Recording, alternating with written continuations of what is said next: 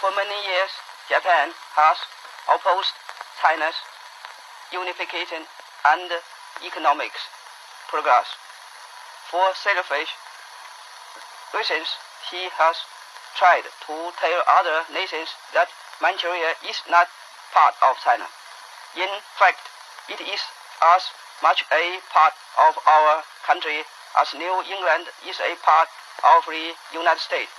It is the homeland of 13 million people, and 99% of them are Chinese, who will fight to the last man rather than live under the yoke of an invader. Japan has ruthlessly occupied all of Manchuria. He has destroyed billions of dollars worth of property and killing thousands of helpless civilians.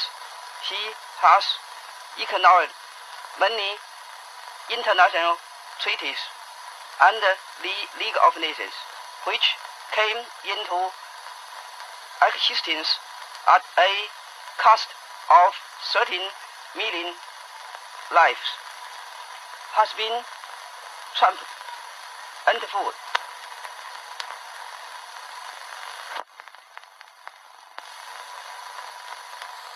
中日本数年对中国反对统一以及经济的发展，所以对外宣传说东三省不是中国的一部，东三省素来是中国的一部，在历史上可以考察的，同新英格兰在满在美国的一部一样的。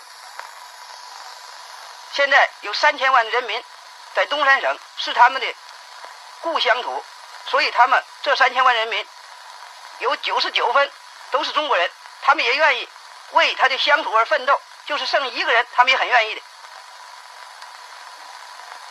现在日本用这种暴力而占领全满洲的领土，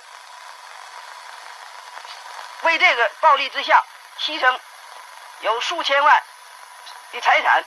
有数千无无告的这种这种平民，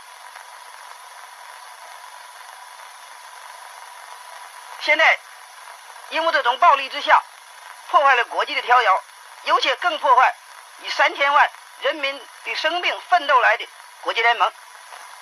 所以我自己很希望日本不要这一意的古墓的孤行，以致使世界受的重大的牺牲。而不止哎